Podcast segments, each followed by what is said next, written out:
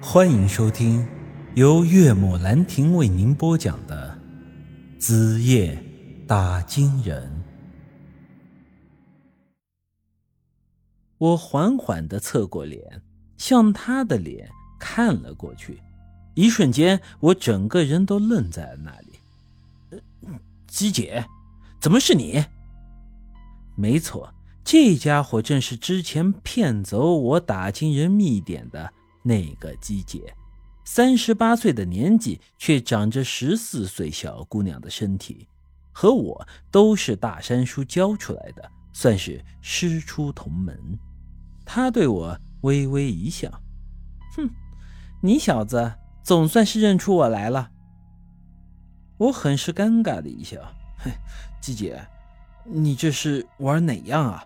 咋和我动上刀子了呢？这玩笑可开不得啊，这太危险了，搞不好你师弟我的小命就没了。听话，把刀拿开吧。他这时不但没放开我，压着我的胸口的膝盖，反而是更加用力了，一时间弄得我几乎喘不过气来。开玩笑，谁在和你开玩笑？陈宇，我告诉你，要不是念着你是我师弟，老娘现在就把你剁碎了丢河里喂鱼了。我一时间有些懵了。姬姐，这话咋说的？上次一分开，咱们可是有大半年的时间没见面了。我到底哪里得罪你了？哼，哪里得罪我了？你难道不清楚吗？少在这里跟我装傻。人都说男人的嘴骗人的鬼，你可算是让我真正领教到了。就是你，害得老娘白白忙活了大半年，你还敢说不知道哪里得罪我了？听他这么一说，我一时间更是懵了。但是听他这话的意思，好像是说我有什么事儿，嗯，骗了他。但是说到这骗。我觉得他是最没资格跟我说这个的。想当初，他为了骗走我的打金人秘典，故意给我设了个酒局，趁我喝醉之后扒光我的衣服，和我躺在一张床上。睡醒之后，反倒污蔑我毁了他的清白，还说他的身上被黄皮子下了咒，只要和男人发生关系就会死。说我不但睡了他，还害了他的性命。我当时也是傻，心里慌慌张张的，直接就信了他的话。之后，他说想在临死前看看大山叔的遗物，所以我才把打金人秘典拿给了他。可后来呢？这直接就带着我的书跑了。就这，他还有脸说是我骗了他？我都不知道他哪里来的这个底气。但是。